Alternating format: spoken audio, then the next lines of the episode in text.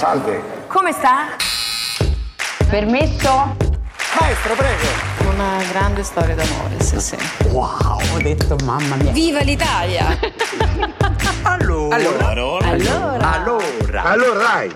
Buongiorno, bienvenue dans Allora, le podcast qui met de la dolce vita dans vos oreilles. Je m'appelle Claire, je suis journaliste passionnée par le bel paese, comme vous j'imagine. Ça nous fait donc un point commun. Alors je vous propose de partir en virée avec moi à travers des histoires italiennes inspirantes. Vous me suivez? Venez, venite con me. Andiamo. Dans ce premier épisode, je vous emmène à la rencontre d'Eleonora Galasso, une Italienne inspirante et inspirée que l'énergie solaire et la détermination ont conduit à mener mille et une vies. Journaliste, auteure, blogueuse, influenceuse, conférencière, podcasteuse et bientôt peut-être aussi comédienne, elle nous en parlera. Sa force, savoir se réinventer sans cesse, tout en se laissant guider par ses passions toujours. Avec Eleonora, au fil de cette conversation, nous allons voyager dans les Pouilles, la région de son enfance, et à Rome, la ville où elle a grandi, avant de venir vivre en France, à Paris, tout en prenant soin de mettre un peu d'Italie dans sa valise. C'est là que je la découvre, d'abord à travers son premier livre de cuisine, intitulé À la romaine, qui est un voyage culinaire à travers les spécialités de la capitale italienne, mais aussi un voyage photographique coloré dans les rues de Rome, dans lesquelles elle se met en scène avec beaucoup d'humour. Et puis, je la retrouve à la télévision dans l'émission C'est à vous, sur France 5, où elle me transportait en Italie à chacune de ses chroniques, offrant de nombreuses anecdotes sur la culture italienne. À partir de là, je ne la lâche plus, car elle incarne pour moi l'ambassadrice iconique de la Dolce Vita.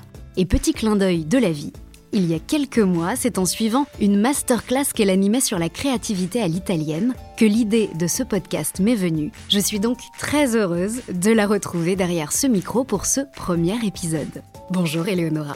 Bonjour Claire, merci pour cette introduction qui est très touchante, d'autant plus que tes yeux étincelants évoquent euh, tout l'élan qui est juste euh, les meilleurs ingrédients pour débuter n'importe quel projet. Merci infiniment pour avoir pensé à moi pour ces premiers épisodes. Merci à toi, merci beaucoup parce que bon, je crois que tout le monde l'aura compris, tu es une invitée très symbolique pour moi et en étant la première, tu es un peu la marraine du podcast. Est-ce que tu acceptes cette mission? Absolument, l'eau bénite est, est, juste à côté du lait en poudre de mes enfants, donc euh, on pourra l'utiliser tout à l'heure. Alors c'est parfait. D'ailleurs, je profite d'avoir une italienne pure souche en face de moi pour rebondir sur ce mot allora qui signifie alors en français. Est-ce que tu me confirmes que c'est l'un des mots les plus utilisés en italien? J'ai l'impression que vous le placez dans beaucoup d'introductions de vos phrases. Tout à fait clair. Allora, c'est une urgence. C'est un laisser-passer de toutes nos inclinaisons du moment, en fait. Allora et dai, c'est deux mots. En fait, c'est quelque chose que nous retrouvons de manière fréquente euh, dans toutes nos interactions, parce que nous voulons arriver jusqu'au cœur de la question et des manières sans filtre. Ça donne une belle impulsion à l'élan que je veux donner à ce podcast et j'espère que les gens vont retrouver cette passion et cette impulsion aussi. Alors, j'aimerais bien démarrer en posant le décor. On se retrouve ici dans ton espace de travail, dans le 7e arrondissement de Paris. On n'est pas très loin de la place des Invalides. Autour de nous, quels objets et quels souvenirs as-tu rapporté de l'Italie? Alors, dans cet espace, ou pas très loin, il y a mes enfants qui sont franco-italiens pour mon conjoint, mais pour moi, au fond, ils sont italo-français à fond. Et donc, je les amène euh, dans mes poches tout le temps, et dans ma tête, et dans mon cœur, et dans mon esprit. Euh, évidemment, euh, ce qui est très, très drôle, c'est que ma cuisine ne, se compose uniquement d'ingrédients italiens quoique j'adore euh, tout ce que je trouve en France, eh bien, je le transforme en italien. Donc, euh, n'importe quel ingrédient qui soit absolument philo-français, et là, je pense par exemple à la patate douce ou les céleri raves, eh bien, j'en fais des mousses ou des sauces totalement à l'enseigne de mon pays que je chéris et qui me manque toujours et que surtout je ne manque pas d'aller visiter euh, de manière très régulière pour me souvenir de mon identité la plus profonde. Un petit mot au sujet de l'inspiration. Je me rappelle que dans cette conférence que tu animais sur la créativité, tu m'avais fait découvrir un concept italien, celui du genius loci. Mhm. Est-ce que tu peux m'en parler et est-ce que toi, ton genius loci, il se loge en cuisine? Le genius loci est une petite fée qui vient rendre visite dans l'esprit de nous tous. Disons que pour les Italiens, il n'existe pas des personnes géniales. Nous croyons fortement que les génies est en chacun de nous. Il faut juste avoir un esprit très ouvert, décontracté et euh, qui se débrouille pour pouvoir recevoir et assimiler les messages du genius loci, qui va voler sur notre petite tête pour nous donner des bonnes idées et ensuite il va passer sur la petite tête de quelqu'un d'autre. Donc en fait, il est très démocratique, mais il est aussi très discipliné. Il ne rend visite qu'à ceux qui ont envie de se faire surprendre par la vie. J'adore le concept. Alors, je pense que toi, le Genius Loci, il est quand même très souvent venu te rendre visite. Pour le découvrir, je propose que l'on retrace les grandes lignes de ton histoire. Et j'ai envie de la chapitrer comme dans un roman, parce qu'en vrai, ça pourrait en être un. Donc, si tu es d'accord, on démarre par le chapitre 1, ton enfance entre les Pouilles et Rome. Questo racconto, come tante storie italiane, comincia in un piccolo mondo di paese. Ton histoire, elle démarre à Lecce, c'est ça? Oui, évidemment. Mon histoire démarre sur ces pavés moyenâgeux qui sont lavés 10-15 fois par jour avec euh, des plairaises autour qui sont payées à l'alarme. C'est un job très sérieux et qui, derrière les cuisines, crée de la communauté en fait. Euh, il y a une vie de maison très installée, aussi bien qu'une vie de rue qui ne m'était pas permise en revanche. J'étais cloisonnée dans la propriété familiale de mon arrière-grand-mère et je ne pouvais pas véritablement sortir. J'espionnais ce que les femmes faisaient avec ces bruits et ces bawawa qui sentaient la sauce tomate à partir de l'air du café. Et il y avait toujours les moments d'après qui s'évivaient. Donc, au petit déjeuner, on parlait déjeuner. Au déjeuner, on parlait goûter. Au goûter, on parlait dîner. Et donc, l'idée de s'armer pour pouvoir construire son futur, peut-être c'était parti par là. Euh, la cuisine était un lieu absolument sacré qui ne m'était pas permis autant que petite fille, jusqu'à ce que je ne devienne femme, donc vers l'âge des 12 ou 13 ans, moment où on m'a enfin passé cet abécédaire des recettes de ma famille qui datait plus des 150 ans. Donc c'est vraiment un carnet de recettes familiales transmis de génération en génération qui t'a été offert en fait. Tout à fait, mais j'ai dû attendre.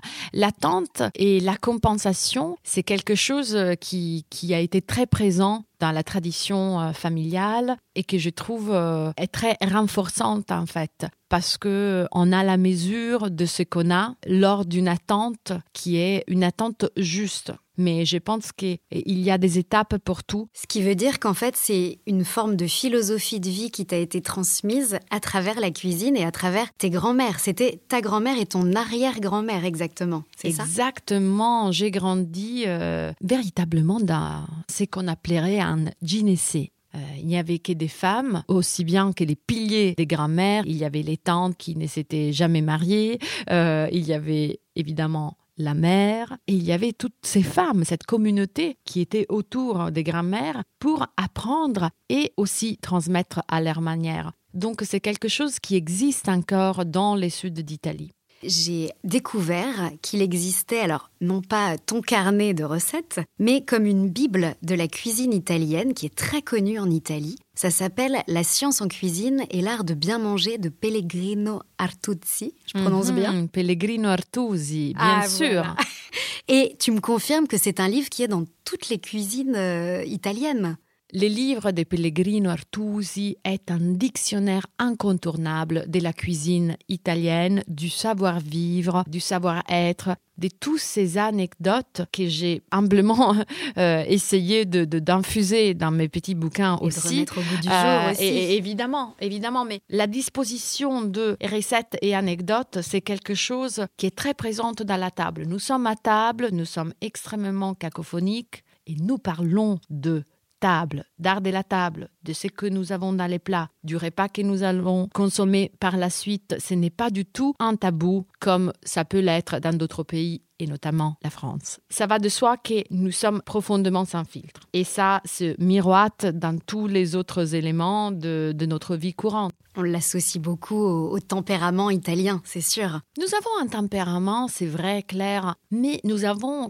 un tempérament qui est excessif par petite dose. Donc nous pouvons nous énerver euh, très rapidement et aussi se calmer avec euh, la même vitesse. Et c'est pourquoi on dit de nous que nous sommes des grands bipolaires en fait, parce que nous passons des, moments d'extrême joie à des moments où en fait nous sommes agacés par quelque chose et nous y donnons voix comme les enfants tout de suite pour plus avoir euh, des arrière-pensées ou des choses qui, qui font grandir en nous une rage qui n'est pas nécessaire pour cette quête du bonheur que nous avons. Ce qui est intéressant dans ta famille, c'est que la cuisine a sauté une génération. Ta maman n'a pas hérité de ce don, ce qui veut dire que quand toi tu retournes à Rome pour passer l'année où tu grandis, euh, c'est toi qui cuisines pour elle, c'est ça? C'est ce qui est tout à fait euh, une espèce de descente au paradis, comme je l'appelle, parce que autant que préadolescente, j'ai passé quelques mois par année avec mes grands-mères et j'étais euh, complètement chouchottée dans cette attente de la cuisine, etc. Et puis, euh,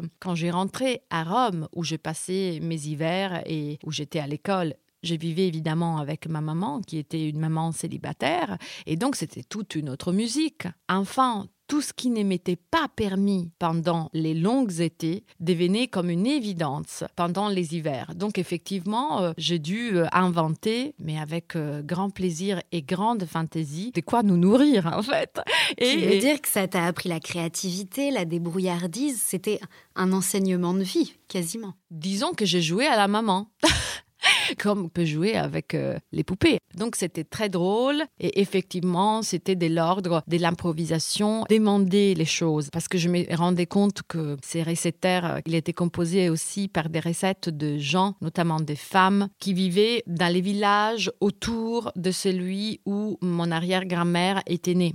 Et donc, j'ai commencé à frapper aux portes des gens assez tôt, vers mes 15 ans, pour demander quelle est ta recette favorite. Et en fait, c'est surprenant comme quoi c'est une question bouleversante d'intimité, parce que les femmes qui m'ont répondu tout au long des années, ça fait plus de 20 ans que j'ai fait cette euh, enquête. C'est un hobby personnel, en fait, qui s'est transformé en un travail, mais on verra ça par la suite. Euh, concrètement, on s'y prend comment? On va sur une petite place en Italie et quand on voit une grand-mère, on va la, la happer, entre guillemets. Ben, vous voyez, en fait, ce n'est pas si compliqué que ça. Parce que souvent, quand il y a des petits villages, il y a une église, il y a la place où il y a les cafés. Souvent, vous trouvez plein d'hommes assis autour du café, eh ben, il suffit juste de leur demander où sont leurs femmes. Et souvent, vous avez une indication qui vous est donnée tout de suite, parce que ces gens sont très heureux d'être interpellés de manière personnelle. Nous ne sommes pas en train de leur dire euh, Bonjour monsieur, ça va? Euh, Excusez-moi, pourriez-vous me dire? Nous n'avons pas tout ça. Nous allons les regarder, nous allons faire un commentaire euh, sur leur t-shirt, sur leur pantalon ou sur la manière dont ils se touchent les cheveux. Et puis, nous allons aller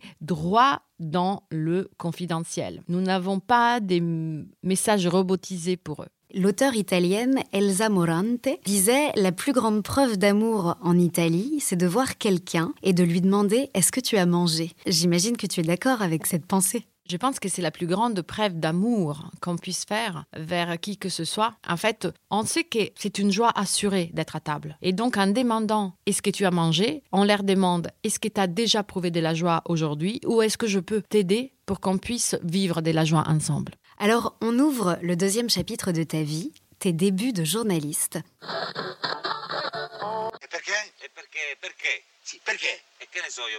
Ça se passe à Rome, à la radio, on y découvre, roulement de tambour, ta seconde passion, le cinéma. Qu'est-ce qui te fait emprunter cette voie des médias? Qu'est-ce qui t'attire dans le journalisme? Euh, J'adore tout ce qui est de l'ordre euh, du parlage, non, de la conversation illuminée. Euh, j'aime l'échange, j'aime les gens. Euh, je pense que ma passion pour le cinéma est au même titre que ma passion pour la gastronomie et je suis même certaine que les deux vont ensemble. J'ai rarement rencontré des gens qui n'ont pas les deux passions très mélangées entre elles, en fait. Toi, ça va se concrétiser parce que tu travailles pour une émission de cinéma qui est diffusée de 1h à 3h du matin sur la rail, c'est bien ça? C'est bien cela. Est-ce que tu peux nous en parler de cette émission? Alors en fait, j'étais allée à la rencontre à l'âge de 21 ans du directeur de programme de cette rail, la radio Douai, à l'époque, donc il y a presque 20 ans maintenant. et, euh, et, je me souviens euh, être allée à lui en faisant semblant d'avoir euh, un piston alors que je ne l'avais pas. Et toute tremblante, je lui avais soumis sa programmation existante et les trous qu'il y avait dans cette programmation. J'avais fait une petite étude et je m'étais rendu compte qu'en fait, il n'y avait pas d'émission qui parlait des cinémas et qui parlait de jeunesse et comme quoi les symboles du cinéma euh, et qui pouvaient se trouver dans des films auraient pu aider la jeunesse en désarroi. Voilà. Donc j'ai soumis mon projet. Il a été à mon écoute, étonnamment. Et je m'étais dit, il est à mon écoute parce qu'il pense que j'ai des recommandations. Donc j'ai de la chance. À la fin de cette rencontre, il m'a dit, écoutez, si vous voulez, je peux vous donner les petits créneaux des 1 à 3 heures du matin il va falloir que vous soyez à la rédaction à 9h30 les soirs et que vous en sortiez à 5h du matin. Est-ce que ça va vous aller? Et moi, j'étais absolument heureuse. Et nous, nous nous sommes serrés la main. Et puis à la fin, il m'a dit Enfin, vous n'étiez pas pistonné du tout, n'est-ce pas? Donc en fait, c'était vraiment pour tes qualités qu'il avait accepté de, te donner ta chance. Je pense qu'il y avait une forme d'effronterie euh, qui d'ailleurs ne m'a jamais euh, euh, laisser. Oui, je pense qu'on ne frappe pas à ta porte pour te donner des occasions dans la vie. Et le fait d'être euh, très italienne dans mes traits euh, physiques a fait que mon corps n'a jamais été très aimable avec ma profession. C'est-à-dire, je me présente comme une Italienne absolument typique, avec de, de formes, avec des longs cheveux, etc., etc. En Italie, on a beaucoup de préjugés sur la femme. On est assez arriéré là-dedans. C'est pourquoi je vis ici. Et c'est pourquoi j'ai dû toujours me battre 10, 20, non, 50 fois de plus que les autres pour pouvoir montrer que mes idées avaient une valeur. Et j'ai toujours été derrière la production même de toutes mes idées parce qu'à la base, j'ai peur de ne pas transférer un message adéquat sur euh, ma volonté. Ça veut dire que dans ces cas-là, il faut aussi, j'imagine, redoubler de travail. En tout cas, c'est ce qu'on peut se dire en se forgeant une culture assez, euh, assez forte. Toi, c'était ton cas quand tu as animé cette émission de radio sur le cinéma. Euh, quelles étaient tes références euh, cinématographiques à l'époque, justement? Quels films étaient ceux qui t'inspiraient? En fait, j'ai fait euh, plein de nuits blanches pendant mes études en Angleterre. Donc, j'ai fait mon université en Angleterre et je ne faisais que regarder des films, trois ou quatre par jour. Des films italiens ou internationaux? J'ai commencé par le muet, donc des films italiens, anglais, français et américains. Et ensuite, euh, j'ai développé beaucoup d'amour pour mon pays parce que je n'étais pas dans le pays. Donc j'avais les mâles du pays. Et j'ai commencé à étudier, euh, rien qu'en regardant tous les films de la comédia, évidemment du néoréalisme jusqu'à la comédia des années 60 ou 70, donc évidemment en passant par euh, Antonioni et puis Federico Fellini, Scola, Visconti, et puis vraiment euh, tous les grands de la direction italienne, en lisant aussi beaucoup de textes. J'ai découvert cet auteur qui s'appelle Ennio Flaiano et qui avait écrit beaucoup des dialogues de ces films qui avaient un sens euh, de la conversation et de la répartie euh, que j'aimerais trouver dans les quotidiens de tous les jours. Il y a un film en particulier qui, selon toi, traduit le Rome que tu connais, dans lequel tu as vécu et, grandi S'il ne devait y en avoir qu'un seul, ça serait lequel? Euh, je serais plutôt banale et banalisante. Mais Federico Fellini, qui était d'abord un caricaturiste, donc c'était un illustrateur et un grand gourmand, il a fait toute une série de films qui parlaient des Roms. Un film en particulier m'a beaucoup marqué et il s'appelle Huit et demi. Il parle de l'histoire de son alter ego qui était représenté par l'acteur Marcello Mastroianni et qui est donc dans les films un metteur en scène en pleine crise. Évidemment, c'est symboliquement Fellini qui parle de soi-même après les grands succès de la Dolce Vita.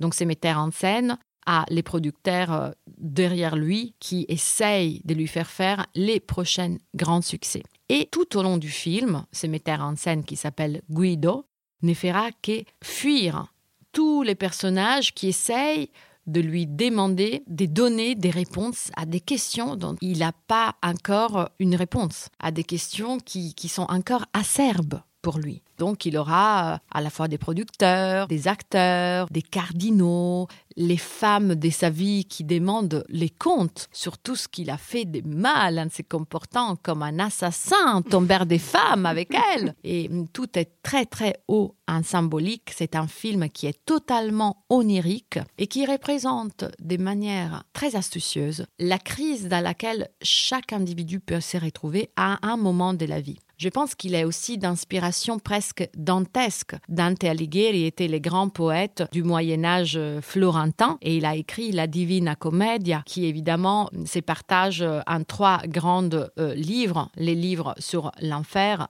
les livres sur les purgatoires et celui sur les paradis je pense qu'il y a de ça dans ces films, et il y a de ça aussi à des moments différents dans la vie de chacun de nous. Et ce que j'ai vraiment beaucoup apprécié, c'est que Guido, donc les metteurs en scène, les protagonistes, finit par demander pardon à tous les personnages de sa vie qui symboliquement s'unissent, ils se donnent tous la main dans un cercle et ils commencent, tel un saltimbanque, à leur demander pardon chacun. C'est une séance de pardon qui, qui a presque l'air euh, d'un cirque. Est-ce que nous ne vivons pas tous dans un cirque Les comédies humaines ben, Je pense que nous sommes tous euh, appuyés sur un fil beaucoup plus que nous ne le croyons. Et c'est en fait ça qui nous donne, je pense, euh, les coups d'airain pour continuer d'aller de l'avant.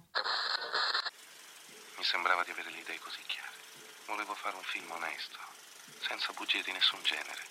Un homme aussi grand que Fellini, qui a pu avoir la modestie de se dire humain et fini. Je pense que c'est un grand message d'humanité. Tu parlais aussi euh, de Dante. Parmi tes références littéraires, j'avais lu dans une interview qu'un livre de Stendhal, Promenade dans Rome, t'avait fait redécouvrir ta ville. Complètement. C'est un livre que tu recommandes pour découvrir Rome parce qu'il a quand même été écrit en 1829. C'est quand même assez daté, mais ça permet de découvrir cette ville. Dans la plupart des cas, je trouve que les étrangers, comme Hemingway euh, pour Paris par exemple, ont une vision de notre ville qui est toujours avec des yeux très enthousiastes, qui sont les yeux d'un enfant qui découvre euh, sa salle de jouets. Et hum, je pense que c'est essentiel de maintenir cet enthousiasme dans les yeux. Est-ce que tu te souviens à travers quelle description tu avais redécouvert des choses de cette ville que tu connais, parce que tu as arpenté euh, toutes ces rues depuis ta plus tendre enfance? C'était les choix des promenades et le fait que je m'étais mise en tête de faire ces promenades moi-même au petit matin pour faire en sorte que cette ville, comme toute autre ville d'ailleurs, me donne l'impression qu'elle avait été bâtie pour moi uniquement en ces moments privilégiés de la journée qui est les moments de l'aube où il y a deux mondes qui se croisent, celui du jour et celui de la nuit. Et c'est, à mon humble avis, les moments les plus intéressants de la journée et les plus vitalisants et inspirants. Donc en sortant de la radio, le matin, tu faisais les balades de Stendhal. C'est un peu ça l'idée. C'est un peu ça l'idée et j'ai continué de faire ça aussi à Paris. Je trouve qu'à Paris, il y a un auteur qui a écrit plusieurs ouvrages d'ailleurs euh, avec une expertise absolument exquise sur Paris et qui est Nicolas Destiendorf. Notamment avec euh, les dictionnaires des amoureux de Paris mais qui pour moi est euh, l'opium euh, des opiums, des, des qu'on peut trouver dans cette euh, ville qui est absolument plein de secrets. Oui, c'est ton promenade dans Rome finalement, mais à la française et à la parisienne. Exactement, version 21e siècle. Alors, j'ai l'impression qu'il y a un moment passerelle dans ta vie. Tu es donc journaliste à Rome, tu réalises des interviews de personnalités italiennes et la cuisine de ton enfance va te rattraper Tu te rends compte que les gens se livrent davantage lorsque tu les retrouves au coin d'un bar ou autour d'une table. Alors, tu les invites carrément chez toi pour cuisiner et déjeuner ensemble, c'est bien ça? Tout à fait. Il y a un élément clair qui est absolument fédérateur dans le fait de préparer quelque chose ensemble. Préparer un plat, toucher à des ingrédients ensemble. Il y a tous les sens qui sont éveillés et donc les gens sont plus disponibles vers la vie et disponibles de se compter pour ce qu'ils sont véritablement. C'est quand même assez malin. Tu troques des scoops et des confidences en échange de plats de pâtes. Avec l'estomac bien rempli et surtout, et surtout une entente euh, des papilles. Parce que quand on goûte à quelque chose qui est objectivement très bon, nous avons une forme de alliance qui s'est créée entre nous deux. En reliant la gastronomie et euh, la culture italienne de l'autre côté, à travers ces interviews que, tu donnes, finalement, tu dis que tu as créé comme un métier, euh, ou en tout cas le terme qui te définit le mieux,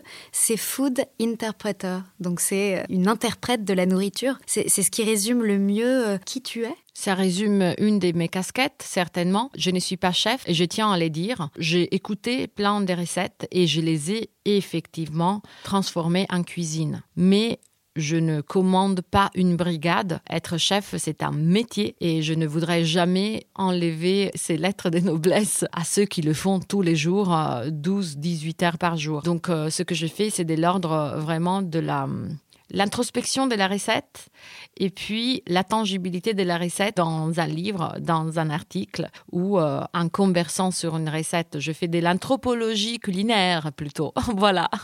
Mais ce qui est fou et ce que je trouve moi particulièrement intéressant, ce qui me fascine, c'est que tu nous parles de recettes italiennes célèbres, cultes, et tu fais un parallèle aussi avec l'art italien. Par exemple, j'ai appris grâce à toi que le carpaccio, il a été créé à Venise et qu'il est inspiré du pain Vittore Carpaccio, mhm. ce qui est quand même assez fou en fait. Le Carpaccio vient d'une œuvre de peinture. Bien sûr. Et le fait de mariner euh, la viande est quelque chose qui date plus de 2000 ans, parce qu'en fait, à une époque où on n'avait pas des frigos, on mettait autour de la viande un ingrédient qui est aujourd'hui presque plus existant et qui s'appelle les garum, qui est une concoction à base de sel et de choix séché, qui était fait pour que la viande puisse durer plus longtemps. Or, les carpaccio est en soi une recette merveilleuse et surtout merveilleuse à l'œil. Donc, euh, évidemment, la viande est marinée, elle prend le goût des mains qui l'ont touchée et donc elle devient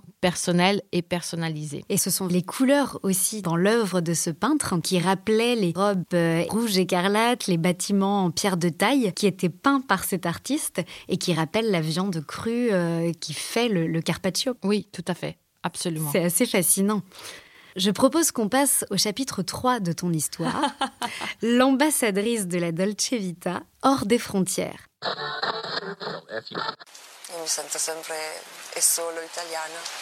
Comme tu le disais, tu t'es ouverte à d'autres cultures. Tu es partie faire tes études en Angleterre. Euh, tu as aussi fait un passage au Brésil, en Turquie, mais c'est en France que tu vas poser tes valises. Euh, qu'est-ce qui va te pousser à quitter ton Italie de cœur? Qu'est-ce qui t'anime à ce moment-là? Et pourquoi avoir choisi la France? Il y a des gens qui partent aux États-Unis pour le rêve américain, The American Dream. Moi, je suis arrivée à Paris pour le rêve parisien tout simplement. J'avais en tête toute une série d'allégories des parisianismes que j'espérais trouver. Or, est-ce que j'ai trouvé exactement ça ou pas C'est à voir. Mais en revanche, je suis animée par un amour incontrôlable pour les Français et sa culture.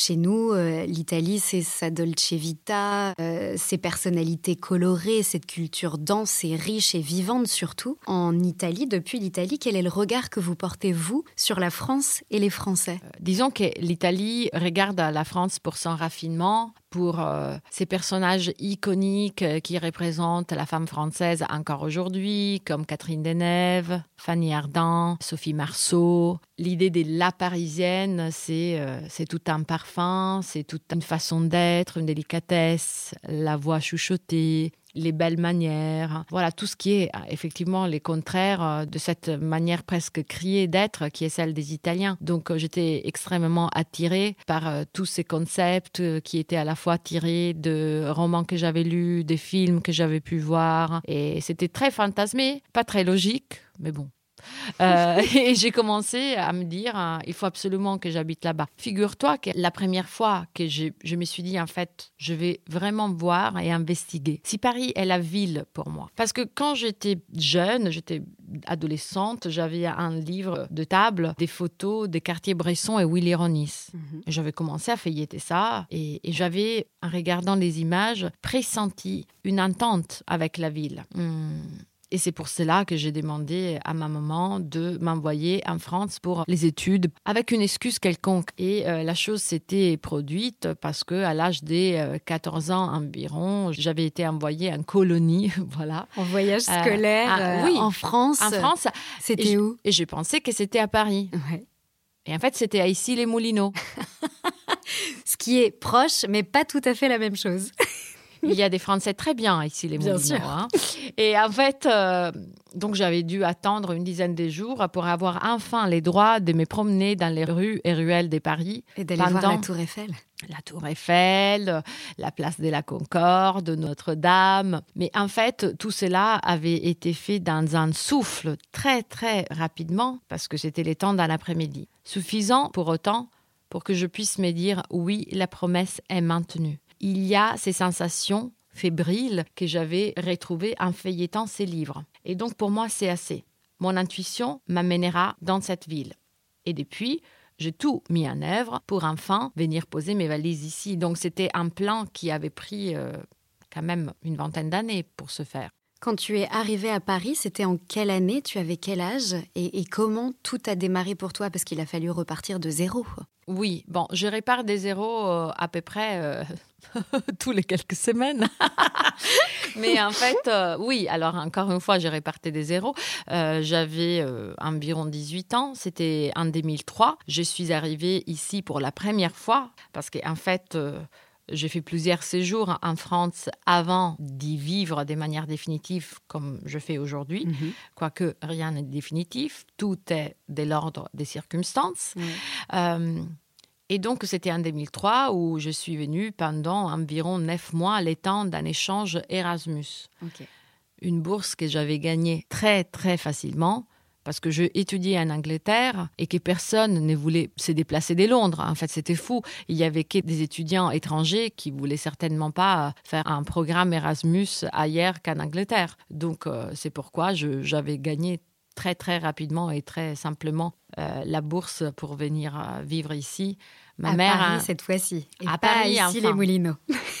à Paris enfin. Et, euh, et, je me souviens que j'ai cherché un appartement avec euh, ces journaux qui sortaient tous les mercredis, particulier à particulier, que je me réveillais à 4h30 du matin pour aller au kiosque à journaux pour chercher hum, la copie. Et ensuite, je me fermais dans une de ces boîtes de téléphonie pour euh, passer tous les coups de fil et faire en sorte d'essayer d'avoir mon studio. Et, puis voilà, euh, voilà. Et l'aventure, et l'aventure a continué euh, depuis ce temps. Quand tu as une idée en tête, tu mets tout en œuvre pour qu'elle s'accomplisse. Quand tu arrives en France, tu le disais, tu ne connais personne dans les médias et tu intègres euh, une émission. Euh, quand tu rêves que ton premier livre à la romaine soit publié en Angleterre, au début, tu n'essuies que des refus auprès des éditeurs, tu les appelles un à un et finalement, ton livre, avec une force d'acharnement, sera traduit en sept langues. D'où te vient cette conviction profonde en toi que rien n'est impossible alors que tu pars de zéro? Je pense que c'est fortement culturel en fait. L'Italie étant un pays qui est devenu une nation beaucoup plus récemment que la France, nous avons été habitués historiquement à se débrouiller avec ce que nous avions d'un point de vue euh, de, de survie Vraiment. Et donc, je pense que c'est ancré dans chacun de nous, cette débrouillardise. Le, euh, fait que l'unification de l'Italie, donc qui a eu lieu, c'était en 1871. Oui. Donc, l'Italie aujourd'hui forme 20 régions, 110 provinces, c'est ça? ça. Mais pour toi, le fait que chaque région ait une identité très forte, une individualisation, ça se retrouve dans, dans vos personnalités euh, d'Italiens, dans vos façons de fonctionner? Nous n'avons pas quelque chose qui, pour les Français, est un acquis, pour lequel vous vous vous plaignez aussi régulièrement. Et ça s'appelle la sistana. Nous ne sommes pas assistés du tout. Mm. Et donc, nous n'avons pas un, grand-père bienveillant qui s'appelle Sécurité sociale euh, ou qui s'appelle euh, Pôle emploi. Pôle emploi ou allocation familiale. Mm.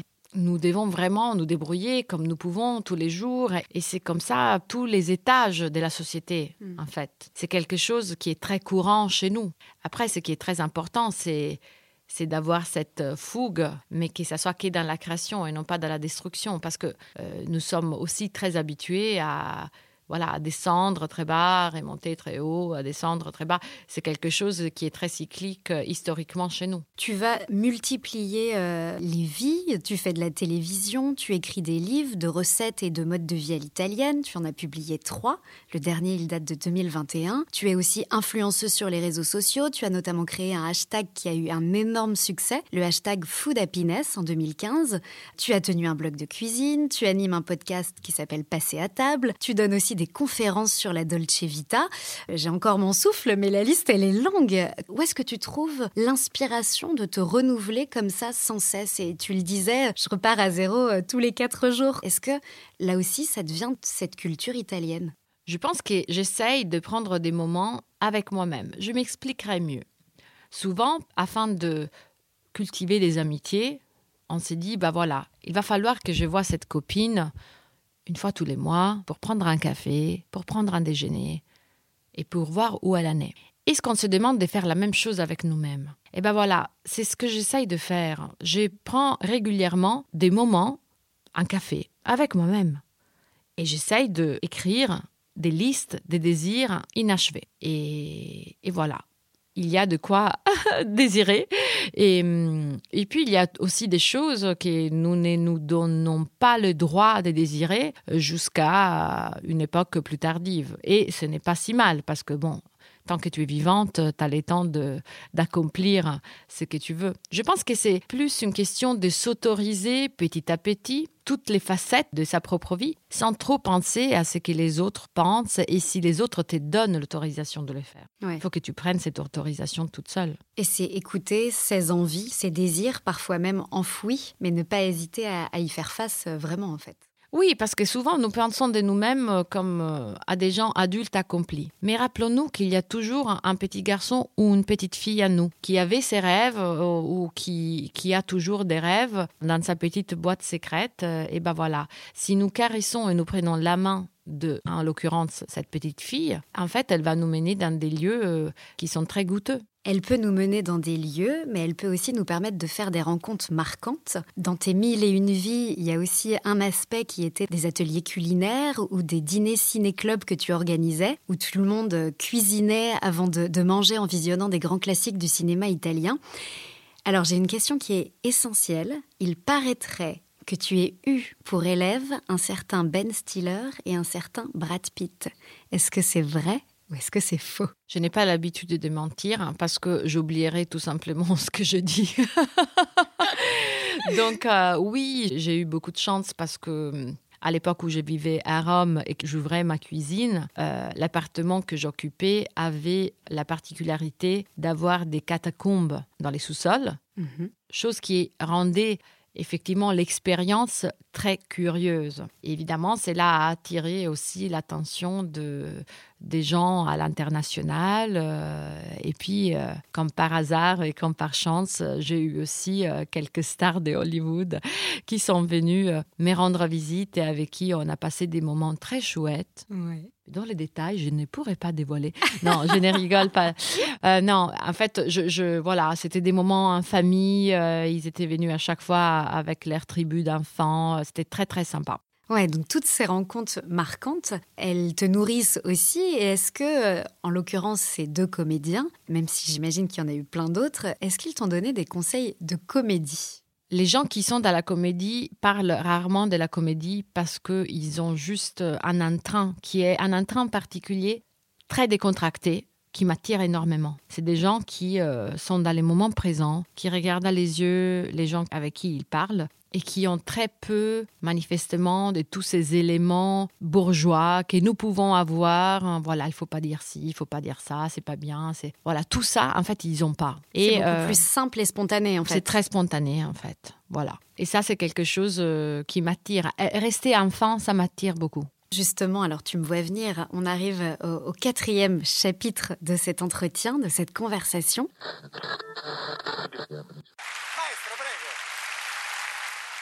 C'est le nouveau défi auquel tu réfléchis, encore à l'état de, projet, qui serait de, raconter ta vie à travers un spectacle. Ce que j'observe, c'est que l'Italie, à force de l'avoir raconté à travers les recettes, la gastronomie, mais aussi toute cette culture italienne, elle t'a offert ce talent de conteuse d'histoire. Est-ce que c'est important pour toi aujourd'hui bah, de pouvoir raconter ton histoire et euh, cette histoire pas si commune, en tout cas, d'avoir tissé un lien entre la France et l'Italie? Ce qui m'intéresse aujourd'hui, c'est de pouvoir euh, faire un pont entre les deux pays euh, en racontant plus que mon histoire, mais les yeux avec lesquels je perçois votre histoire, vos comportements, vos tiraillements. Euh, en fait, tout c'est à quoi je m'attendais et c'est que j'ai enfin trouvé. Pour essayer de faire des points de réflexion ensemble, toujours avec beaucoup d'humour, mais quelque peu d'épaisseur également. Hmm. Ce qui veut dire que ton désir, c'est de monter sur scène pour euh, jouer avec le public français et raconter ces anecdotes entre nos deux cultures. En fait, euh, je ne pense pas que ça soit très intéressant de parler de ma vie. J'aime parler de la culture que j'observe avec le prisme de la culture qui est ma culture d'origine la culture italienne. Hmm. Et en fait, j'ai un grand amour pour les Français, mais ce n'est pas un amour évident. C'est un amour euh, plein de passions, donc plein de hauts et des bas.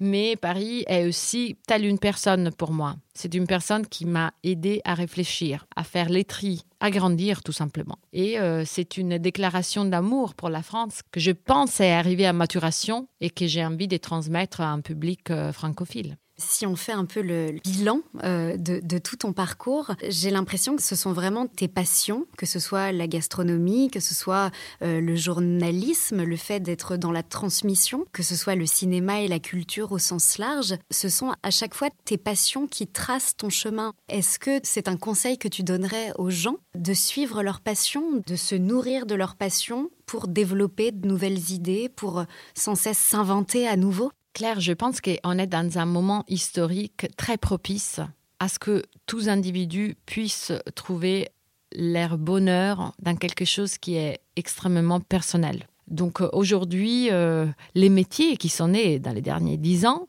euh, sont complètement nouveaux par rapport à ceux qui étaient euh, les seuls euh, attribuables à des hommes ou, à des femmes il y a 30 ou 40 ans. Donc euh, je ne vais même pas penser aux métiers que mes enfants feront. Je pense qu'ils ne sont pas encore nés. Hmm quoique mes enfants soient nés déjà. Euh, donc en fait, euh, voilà, je reste absolument euh, éblouie et très amusée à l'idée de pouvoir continuer à tisser ces fils des passions. Je ne vois la vie que sous le spectre des passions parce que je pense que lorsque nous sommes menés à faire ou à ne pas faire quelque chose dans notre quotidien, qu'est-ce qui nous anime vraiment? C'est les désirs. Mmh. Donc au matin, il y a banalement, les téléphones, malheureusement c'est les téléphones, autrefois c'était une horloge, qui sonne, et eh ben, est-ce que j'ai envie de m'élever ou je n'ai pas envie de m'élever Ça, c'est véritablement les, les diapasons de toute la journée et de notre vie entière. C'est l'envie, en fait. Ton secret pour insuffler un peu de dolce vita dans notre quotidien, ton conseil à toi, euh, ça serait quoi? C'est justement d'écouter euh, nos envies euh, dès le matin Ou est-ce que tu aurais un, autre conseil à nous transmettre pour que tous, on puisse essayer d'intégrer cette dolce vita dans nos vies? Je pense qu'il faut observer au-delà des paroles les intentions des personnes que nous avons devant nous et nos propres intentions. Parce qu'on a beau se raconter des histoires, mais qu'est-ce qu'on fait dans les actions véritablement? Parce que quoi qu'on fasse, on continue de faire.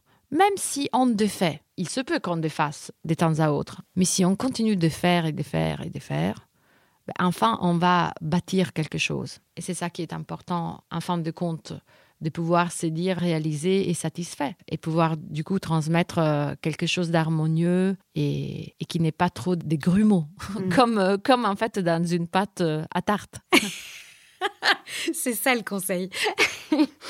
Alors, avant de se quitter, j'ai envie euh, d'en savoir plus sur tes inspirations italiennes. C'est une rubrique qui sera récurrente dans Allora. Un questionnaire de Proust, mais évidemment à l'italienne, pour glaner les recommandations culturelles des invités du podcast. Ah,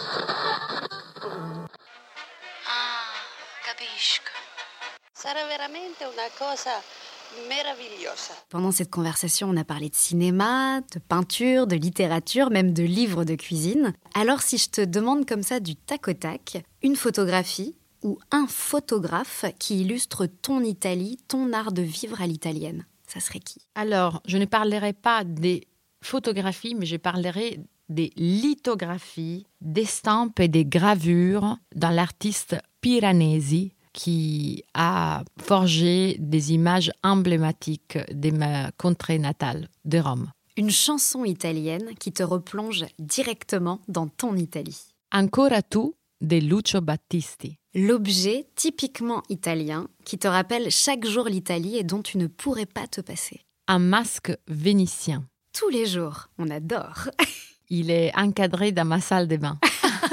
Donc tu le vois tous les jours. Donc, quand je fais mes ablutions du matin, voilà, je regarde ce masque. ce masque. La marque italienne qui fait votre fierté, à vous les Italiens, et qui exporte un peu de l'Italie partout dans le monde. Bulgari. C'est la haute joaillerie euh, d'une qualité absolument exquise que je ne peux pas tout à fait me permettre, mais que j'admire et qui me fait rêver. Et ben, c'est ça l'essentiel.